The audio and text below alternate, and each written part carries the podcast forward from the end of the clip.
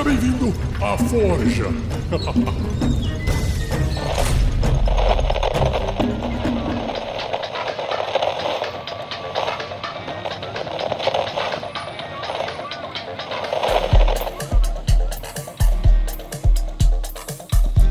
Beleza, pessoal? Quem tá falando aqui é o Eduardo Spor, sou escritor, nerd, né, RPGista também, logicamente, autor do, do livro Batalha do Apocalipse, da série Filhos do Éden, da trilogia Santo Guerreiro, né, que se passa na Roma Antiga. E hoje eu vou falar uma história é, de RPG histórico aí, de uma história que, que rolou durante uma campanha nossa, na verdade durante um jogo nosso, Dungeons and Dragons, mas que se passou na Roma Antiga, porque é diferente, né, da galera jogar Dungeons and Dragons, que geralmente tem um cenário medieval. Então eu vou fazer um pouco diferente aqui, eu vou mudar o cenário, vou falar um pouco das nossas aventuras na Roma Antiga.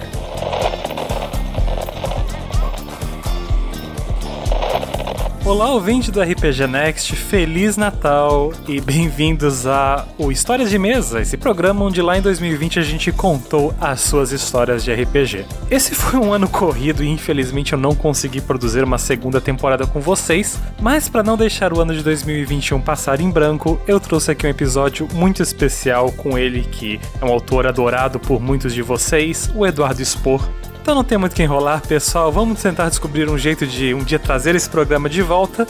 Para esse ano demos uma ali de Doctor Who e só temos esse episódio especial aqui, ah, como forma de também convidar vocês a escutarem os programas do ano passado.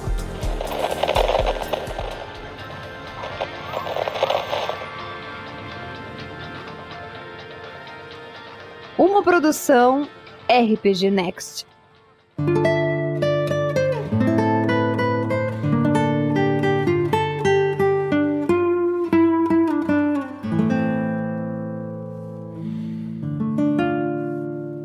Interessante que quando você mestra realmente um cenário histórico, você tem que fazer várias modificações ali, mas pro mestre que, que, que gosta de regra, que gosta disso, é até legal, né?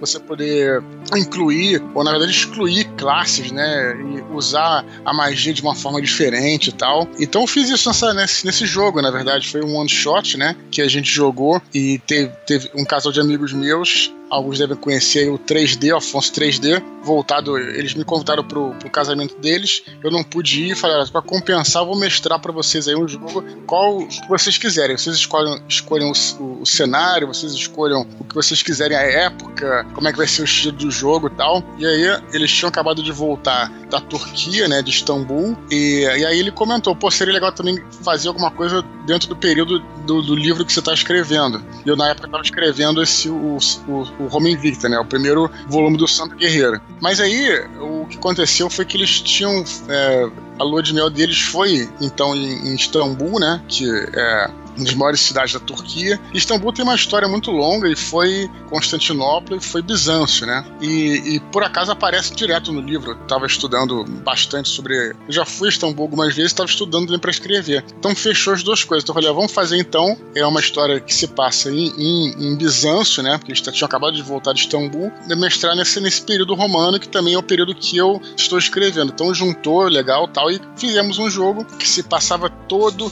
dentro da cidade, muito muito maneiro. Como eles também tinham acabado de voltar da cidade, claro que isso tem dois mil anos, né? Mas assim, é, eles tinham uma noção ali de como é que era a cidade. Hoje em dia, em Istambul, você também visita muitos sítios históricos lá e tal. Então eles já tinham é, na cabeça aquilo ali. E aí eu, beleza, peguei isso, né? Eu gosto muito de escrever uh, o cenário, de escrever os locais e tal. Eu, eu não lembro, talvez eu até tenha feito o um mapa, mas eu não lembro se eu fiz. Não foi nada de relevante, foi algo que eu teria mostrado na hora. Ninguém, mas não foi assim um mapa para as pessoas, para os jogadores se guiarem pelo mapa, como acontece em diversas situações, que também é legal. Até, até gosto também disso, mas ainda prefiro esse teatro da mente levado ao extremo. Eu gosto mais disso, né? E aí nós jogamos aí uma, uma aventura que foi toda. Eu poderia fazer, pô, quando a gente fala de Império Romano, a gente pensa, né, uma aventura na fronteira, na Germânia, com os, com, sei lá, com os bárbaros, onde vai ter mais guerra, isso. Mas aí eu, beleza, fui é, receber essa missão de fazer essa aventura e a aventura se passa toda dentro da cidade, né? Na época chamada, como eu falei, chamava de Bizâncio, na época depois foi Constantinopla, mas nessa época ainda era Bizâncio. Então a aventura toda se passa dentro da cidade,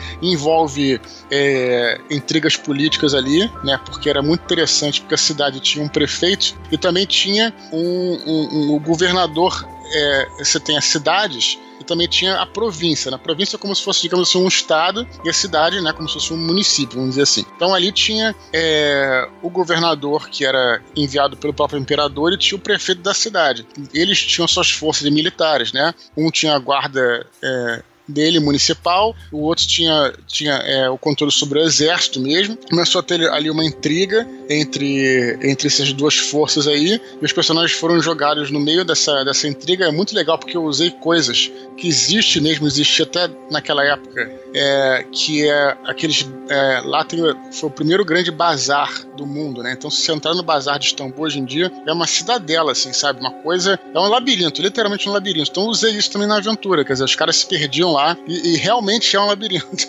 Você vai lá, hoje em dia você tem, claro, você tem placas para você sair, para você se guiar, mas ainda, ainda foram depois com outra dungeon aí, que realmente teve uma dungeon que não tinha monstros, mas trabalhei muito, isso que é legal. Também existe isso no, no Dungeons and Dragons, né? Uma facilidade que eu acho legal, de novo, não tô nem falando mal disso, é você pegar o manual dos monstros e você tem uma variedade de criaturas ali, né? E aí isso, isso é legal no Dungeons and Dragons porque você vai sempre colocando criaturas diferentes, com desafios diferentes, não é nem mais fortes ou mais fracos mas assim, habilidades diferentes que, os, que desafia a mente, não só né, os dados, mas com a mente dos jogadores. Talvez mais, não é difícil, mas desafiador criar uma aventura onde você só tem pessoas comuns, né? E, e aí, por exemplo, coloquei um cara que era tipo um mago, mas ele não usava magia, ele usava é, os efeitos, né? Eram eram proporcionados por, é, por poções, né, por venenos, coisas do tipo assim, que não era magia, mas podia ter um efeito parecido com a magia. Então isso que foi legal, jogamos essa aventura, mas o mais interessante é que o final dela, também puxando por um aspecto do jogo, né, teve a batalha, teve a batalha final, e os personagens saíram né, em direção à casa lá do Agora eu não sei quem era, quem era o vilão da história, se era o prefeito ou se era o governador. Eu não sei qual era, mas não importa, né? Era o vilão da história. E esse vilão tinha, dentro da casa dele, tinha lá os soldados dele, que se os jogadores enfrentassem, conseguiriam vencê-los, mas ia morrer uns, uns dois ou três ali, porque era um, um nível de desafio mais ou menos elevado. E aí o que, que eles fizeram, né? Então, estavam para entrar numa briga e, e, claro, já tinham lutado também, porque já estavam feridos, também tem isso, eles estavam feridos também. É, um dos personagens que até que controlava era o Thiago Rex, meu irmão, né, que também participa aí de, dos RPGs do Jovem Nerd e tal. Ele controlava um, um, um personagem lá e aí ele, eles já tinham lutado, mas aí ele tentou convencer, porque o, o, o chefe do cara, acho que era o prefeito, estava morto já. Mas é lógico que o centurião que estava dentro da casa, ele não acreditava naquilo, né? Não é assim fácil chegar e mostra a cabeça pro cara e pode até gerar um efeito contrário, né? Tem que convencer a pessoa disso. Não é tão fácil, né? Isso aí é uma faísca que né, muito tênue. Pode gerar um problema muito grave, como pode pacificar a situação. Falei, olha só, você tem aqui essa, esses dados e você tem a sua habilidade é, de carisma, né? Então você vai jogar um dado para saber se você consegue convencer o cara. E ele jogou o dado, tirou um bom número, quer dizer, se ele tivesse um número, número ruim, a aventura. Quer dizer, então, um resultado de dado, que a gente fala muito em Dungeons and Dragons, tem muitas coisas de luta, de batalha, de combate. Mas as pessoas não veem que também as desafios sociais podem resolver uma história inteira, que foi o que aconteceu ali. Se ele não tivesse sido bem sucedido, essa jogada de carisma, é, a, a, história poderia ser outra. Não vou dizer que seria ruim, de repente, mesmo que tivesse morrido todo mundo, ia ser uma história a ser contada. Poxa, olha só, teve uma batalha que todo mundo morreu tal. É, também é legal, não é uma coisa assim, é ruim para RPG. Mas foi a vitória deles foi determinada por uma jogada de dado de carisma, no caso. Então eu achei isso diferente, interessante, porque a maioria das aventuras termina em luta. Mas essa teve a luta também, não ficou faltando as jogadas de dados de combate, mas também teve é, o, o desfecho final foi uma jogada de uma jogada social eu acho isso que também as pessoas às vezes negligenciam, acabam, acabam deixando para lá e que é muito importante a gente usar essas regras, porque né, o, perso seu personagem não é você. De repente o cara pode ser um cara super tímido e fazer um personagem um carisma alto. Isso é possível. E, e aí que entram as regras, entendeu? E aí que entram as regras para dar um. Né, o cara às vezes não é obrigado a saber falar bem, a ser um diplomata, mas o personagem dele é, e as regras entram aí nesse sentido, né? De, de transformar a pessoa, né?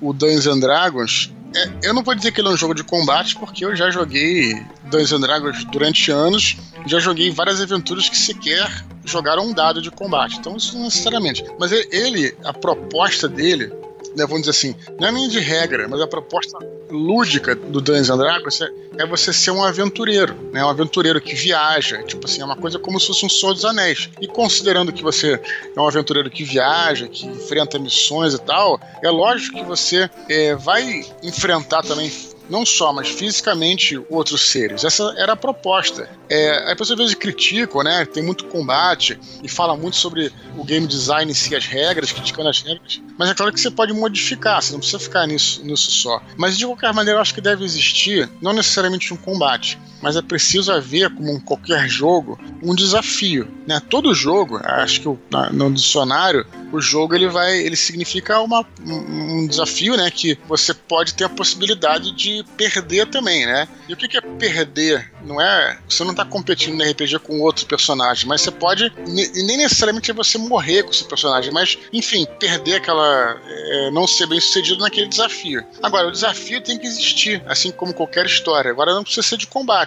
O vampiro, a proposta dele nem era, né? É, é até engraçado essa crítica, porque na realidade a proposta do vampiro era ser um jogo de horror pessoal. Em vez de você perder pontos de vida, você perderia a humanidade. Essa que era a grande coisa do vampiro. Só que acabou virando muito a coisa do combate.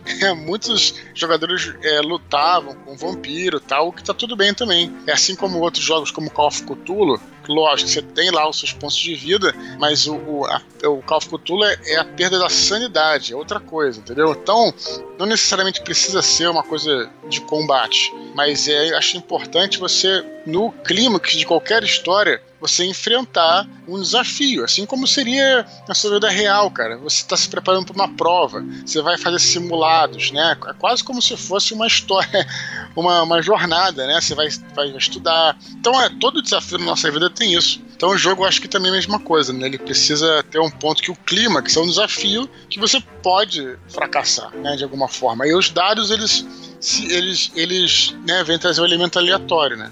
Pô, cara, olha só, tem uma história bem interessante nesse sentido, que eu mestrava também uma, um jogo de terceira edição, um longo, uma, uma longa campanha, e eu tinha todo, a campanha toda planejada, o que, que ia acontecer. Cara, bem maneiro assim a ideia. É, eram dois reinos rivais e tal, e os, os, os personagens estavam no centro, eles eram, eram, eram os, os aventureiros que iam é, ajudar a salvar esse reino, vamos dizer assim, o reino dos cavaleiros, o reino bom e tal. Mas acontece que eles fizeram uma besteira lá e foram presos, numa outra coisa, numa outra história, foram presos, invadiram uma torre, foram presos, ficaram dois, três anos presos lá na, na floresta dos elfos, e quando eles saíram, o reino maligno tinha dominado, o que era normal, né? Eu não podia parar a história. As tropas estavam em movimento. E aí, quando eles saíram, isso gerou tanta coisa legal, cara. Os caras voltaram pro, pro reino deles lá e tiveram que sair correndo com o rabo entre as pernas, porque tava tudo dominado, sabe? É, cara, gerou uma outra coisa bacana também. Então, RPG é isso, é contação de histórias, né? E é legal o mestre se adaptando também a, aos fracassos, os sucessos, os caminhos que os jogadores vão percorrer.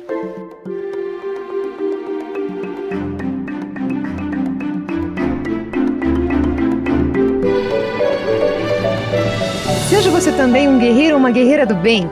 Para saber mais, conheça nossas metas e recompensas na campanha do Padrim em www.padrim.com.br/rpgnext.